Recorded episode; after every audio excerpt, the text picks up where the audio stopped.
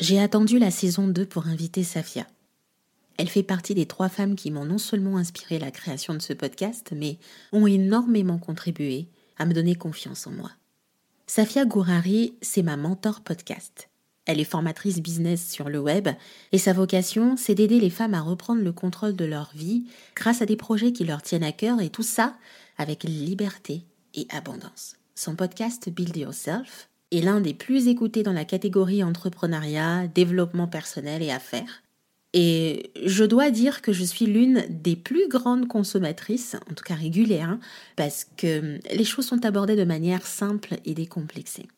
Le personnage de Safia sur les réseaux sociaux est celui d'une femme introvertie, un mélange de calme, d'intensité dans le ton de sa voix. Elle a l'air de diriger, coordonner, sans cesse, et être dans l'action, mais elle se livre très peu. On sait à travers ces épisodes de podcast qu'elle était juriste avant d'entreprendre sur le web, mais au-delà de ça, pas grand-chose en fait. Et c'est en enregistrant cet épisode ensemble que j'ai vraiment découvert une femme sensible, qui porte en elle une réelle mission de vie, l'ambition au féminin et la détermination. Et dans cet épisode, Safia nous raconte ses débuts, son avancée et les jours heureux avec son amoureux. Safia Gourari, dans une histoire.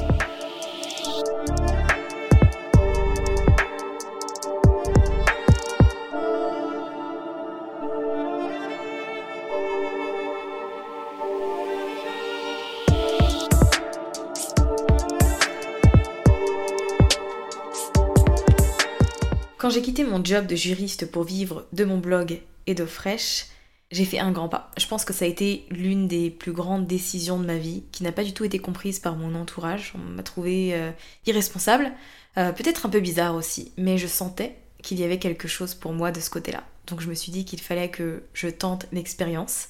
Alors je l'ai fait, mais avec crainte, avec beaucoup de crainte. Et ça a résulté dans le fait que, initialement, je n'ai pas tout de suite euh, créé de micro-entreprise. J'ai préféré opter pour le portage salarial.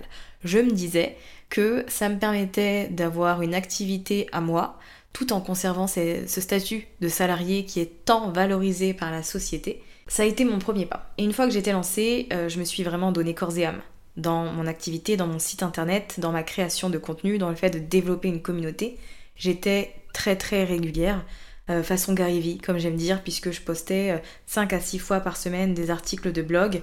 J'étais vraiment très très active. Un jour, en me demandant comment me faire connaître, comment faire en sorte que je fasse partie de ce faible pourcentage de blogueuses qui arrivent à vivre de leur activité, eh bien j'ai commencé à tomber sur un article qui parlait de Pinterest et de comment cette blogueuse-là l'utilisait pour faire connaître son activité pour ramener des gens vers son site. Et puis je suis tombée sur un deuxième et un troisième et je me suis dit, il y a quelque chose à faire par là. J'avais un compte Pinterest depuis un petit moment, mais je l'utilisais principalement pour les recettes et la déco, un peu comme tout le monde. Et j'ai décidé de tout reprendre à zéro, de repimper mon profil, de commencer à mettre en place une stratégie et d'être aussi régulière sur Pinterest que je l'étais sur mon site. Alors c'est vrai que j'étais pas très réseaux sociaux avant, j'étais en mode fantôme. Mais sur Pinterest, ce qui m'a beaucoup plu, c'est le fait que c'est, je trouve, une plateforme très bienveillante, une plateforme avec de la positivité où il n'y a pas de haine, de troll ou autre. C'est vraiment juste des personnes qui sont là pour partager du contenu et ça j'ai adoré. J'ai accroché tout de suite, j'ai vu des résultats très rapidement et je me suis dit qu'il fallait partager cette information au plus grand nombre. Donc j'ai commencé à créer un article où j'expliquais tout ce que j'avais fait jusqu'à présent et les résultats obtenus grâce à Pinterest. Cet article a très vite été le plus visité de mon site. Donc j'ai vu que c'était un intérêt et comme j'avais encore plein de choses à dire sur le sujet, j'ai décidé à ce moment-là de créer mon premier infoproduit. On était en 2017 et je me suis dit que j'allais créer un e-book parce que écrire ça m'allait bien et que je ne me voyais pas faire des vidéos ou autres. Un e-book qui allait apprendre aux blogueuses toute la stratégie que j'ai utilisée pour générer du trafic sur mon site. Et c'est vrai qu'à ce moment-là, le trafic généré sur mon site était tout à fait exponentiel.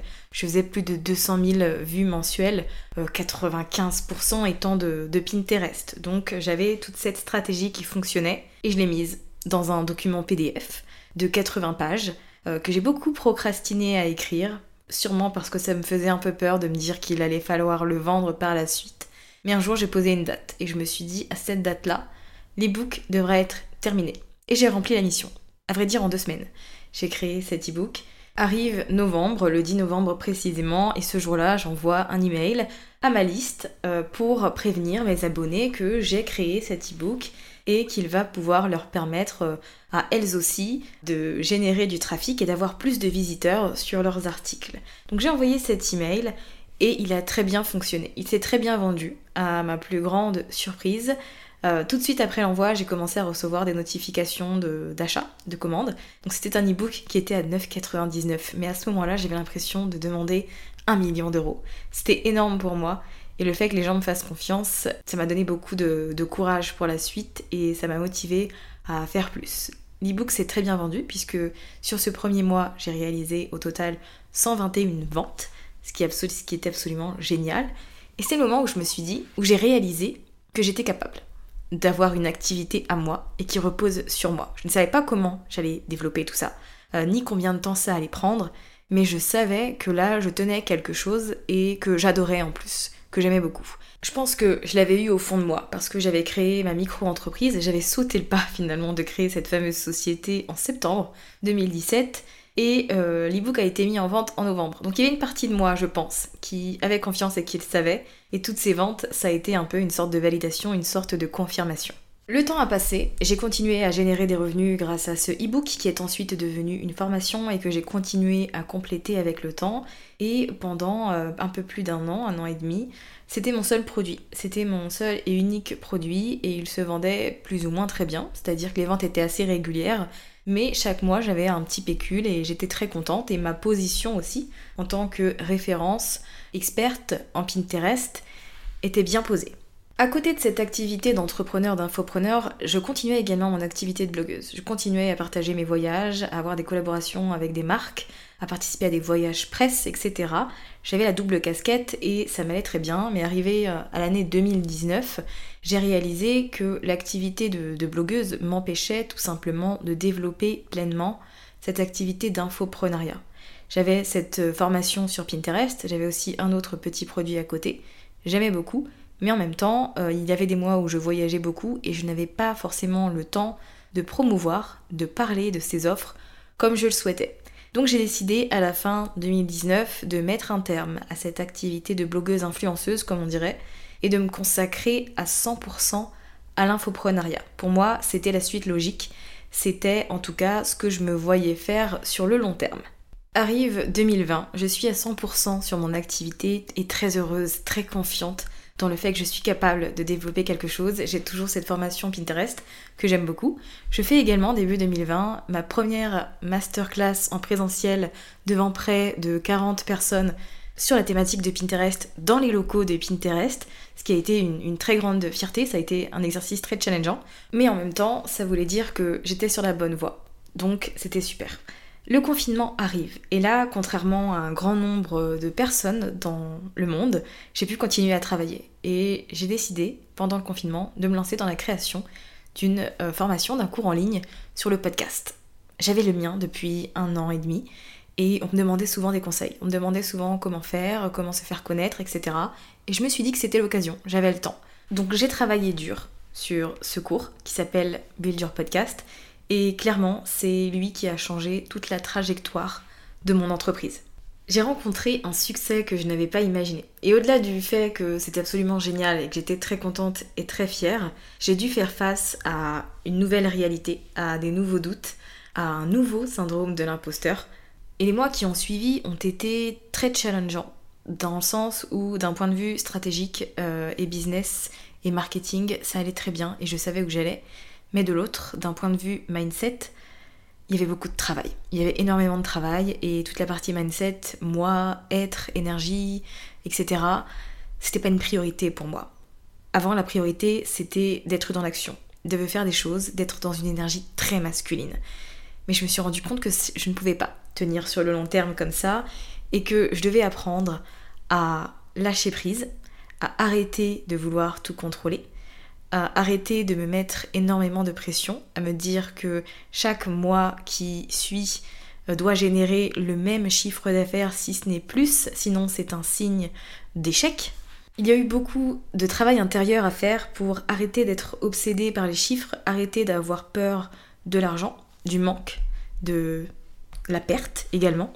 Et très rapidement, j'ai compris que la meilleure manière de diriger mon entreprise et de la développer, c'était de non seulement de lâcher prise, mais aussi de faire les choses comme j'en avais envie et quand j'en avais envie. Donc j'ai démarré cette année 2021 en me disant que j'allais retravailler un peu ma stratégie, qui m'avait très bien servi pour toute l'année 2020, mais qui ne me convenait plus. Alors c'était aussi... ça m'a fait peur, parce que si j'étais arrivée jusque-là, c'était grâce à cette méthode que j'avais. Et lâcher du lest, tester de nouvelles choses, retirer un peu de structure, c'était aller dans l'inconnu et prendre des risques. Mais aujourd'hui, avec le recul et les mois qui sont passés, je peux très sincèrement dire que c'était la meilleure décision que j'ai prise et que je n'ai jamais été aussi épanouie dans mon entreprise que je le suis aujourd'hui. Je ne suis pas encore arrivée à mon modèle idéal de business, mais je m'en rapproche très très bien. Mon entreprise grossit. Je prends toujours plus de plaisir à faire ce que je fais, de la façon dont je le fais.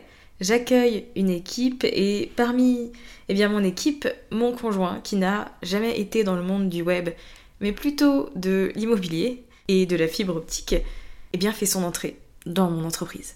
Parce qu'il m'a toujours soutenu. Et à la question qui se posait, est-ce que je dois recruter quelqu'un pour être mon bras droit ou est-ce que je devrais travailler avec mon chéri?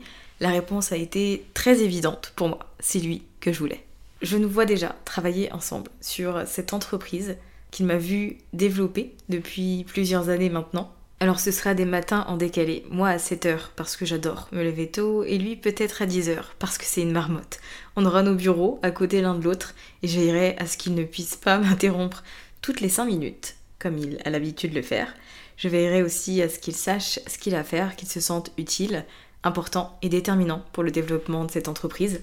On fera notre pause déjeuner ensemble. On prendra le temps de se cuisiner un bon petit plat parce qu'on aime beaucoup cuisiner ensemble et se répartir les tâches se regarder avec enthousiasme et se faire des signes de tête, un oui de la tête, parce que le plat est bon, mais qu'on a la bouche pleine et qu'on peut pas l'exprimer avec la voix. Et puis on se remettra à travailler quelques heures, des heures qui seront ponctuées de bisous, de sourires, de câlins, de mains qui se tiennent quelques secondes, parce qu'on est quand même à côté et qu'on a envie de se montrer qu'on s'aime. Et puis le soir, installé confortablement dans notre canapé, même si choisir des films ou une série nous prend environ 45 minutes, lui est plutôt sur des films d'action et de science-fiction, alors que j'aime les romances, j'aime l'amour, j'aime aussi les drames. Et en général, l'un de nous finit par faire un compromis, ou alors on part sur quelque chose de totalement différent, et on se lance dans un film d'animation, un dessin animé. Parce que ça au moins, ça nous va à tous les deux. Ce que j'ai appris de ces dernières années, c'est que la croissance personnelle est indispensable quand on est entrepreneur. On va rencontrer des moments de doute, des moments difficiles, des moments où on va avoir peur, mais c'est le fait de surmonter tout ça et de continuer à surmonter toutes ces choses à chaque fois qu'elles vont arriver qui va faire qu'on va développer une certaine confiance qui va nous permettre de tout réussir, de tout avoir, de tout faire, d'être heureuse et de développer une vie qu'on a décidée, une vie qu'on a modulée en fonction de nos envies. Pour Safia, le plus important, c'est de grandir en même temps que son entreprise.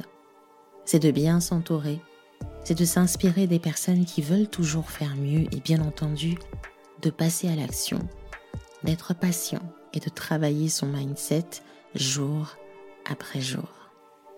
Cet épisode a été enregistré deux fois entre une conversation très intense, quelques larmes versées, des faux rires et une complicité simple entre deux nanas qui essayent simplement de faire sortir des choses pour documenter leur parcours et pour voir à quel point les histoires peuvent apporter à la fois soulagement et, vision d'avenir. Voilà. Et pour finir, un petit coucou à Sarah de Mutual Therapy qui est au montage de cet épisode. Quant à moi, je vous retrouve très bientôt pour de prochaines histoires et plus d'inspiration. À partir du moment où j'ai fait ces 30K, je suis plus redescendue en dessous des 10K sur tout le reste de l'année 2020. Euh, Laisse tomber. Ça a été euh, une année ouf. Même moi, j'étais tellement choquée. Genre, 10 000 euros, c'était devenu mon nouveau normal. Que je veux dire? Et j'étais en mode, ok, en fait, euh, j'ai rêvé de ce nombre tout le temps. Maintenant, j'y suis et je suis en mode Ah, c'est ça, c'est ça